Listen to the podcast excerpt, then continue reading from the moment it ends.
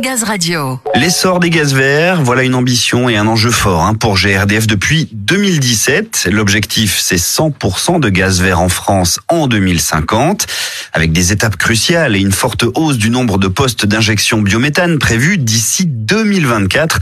Cela implique évidemment, vous l'aurez compris, une transformation en profondeur de l'exploitation du réseau gaz. Et c'est l'une des orientations du projet d'entreprise saison 2, l'exploitation dynamique du réseau. Pour co-construire ce modèle de conduite du réseau avec les régions, plus de 80 collaborateurs représentatifs des organisations, métiers et territoires concernés se sont réunis lors de séminaires, les ACW Ludo ou plutôt ACW Yes. pour Accelerated and Convention Workshop. Ils se sont tenus une première fois mi-décembre, puis une seconde fois mi-mars, l'occasion de s'interroger sur l'exploitation dynamique du réseau chez d'autres acteurs de l'énergie en France. Bertrand Hauteville, Diem Normandie, nous a répondu. Bertrand, vous avez donc effectué un benchmark national sur l'exploitation dynamique du réseau. Ouais, tout à fait. On a eu une première saison de cette série passionnante euh, à l'international et donc on a ouvert la seconde saison du benchmark plus sur des opérateurs en France et par contre là des opérateurs pas uniquement gaziers, réseau de froid, réseau d'eau, réseau d'électricité et réseau de gaz, euh, transport GRT Gaz, Enedis, Suez, Climespace et Engie Green, euh, le dernier qui n'est pas un opérateur de réseau mais un gestionnaire de parc de production euh, d'énergie électrique renouvelable. Quel est le bilan alors? Quels sont les premiers enseignements que vous avez pu en retirer?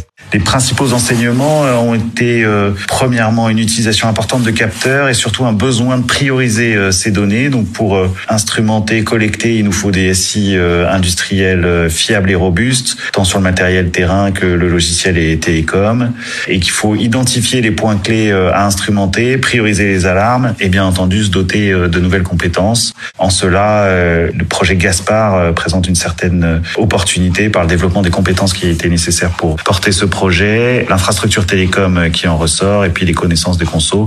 Bien entendu, euh, on peut faire une analogie avec les projets Saxo aussi qui engagent bien GRDF dans l'instrumentation et la télésurveillance du réseau. Le deuxième enseignement, c'est sur l'adaptation de l'organisation, les responsabilités, euh, le temps de travail et la formation, donc euh, thématique plus euh, ressources humaines. La supervision et la conduite va nous demander de repenser un petit peu notre organisation des activités d'exploitation et de la conduite. On doit s'interroger sur le type astreinte 3.8, le type de modalité de temps de travail qui permettront de bien assurer nos activités. Ça va nous interroger sur la répartition des responsabilités entre exploitants, chefs d'exploitation, gestionnaires de flux, et puis sur les parcours de formation. Le troisième enseignement, c'est des salles de conduite plus modernes, adaptées à la supervision et aussi un enjeu de cybersécurité pour toujours opérer un réseau sûr et en sécurité. Ça passera par des IHM simples et intégrés sur des SI centralisés et sécurisés, des espaces de travail, euh, des postes de travail ergonomiques permettant aussi une bonne visibilité de l'information et des enjeux forts sur la sécurité et la cybersécurité. Et le dernier enseignement, une optimisation des ressources euh, qui sera nécessaire puisque la production décentralisée induite par les énergies renouvelables comme le biométhane complexifie la gestion des réseaux euh, gaz en particulier. Ça impose des investissements dans les équipements terrain type SCADA puisqu'il faut bien équiper pour bien comprendre et anticiper cette gestion de flux et qu'il faut euh, profiter de ces équipements pour euh, en sortir euh, des capacités de mutualisation et de synergie entre les entités, ce qui permettra voilà d'avoir des gains économiques et donc de financer finalement cet investissement sur des solutions techniques, informatiques et télécoms. Bon, très bien. Et comparé alors à ces autres acteurs, où se situe GRDF sur son exploitation dynamique du réseau à l'heure actuelle?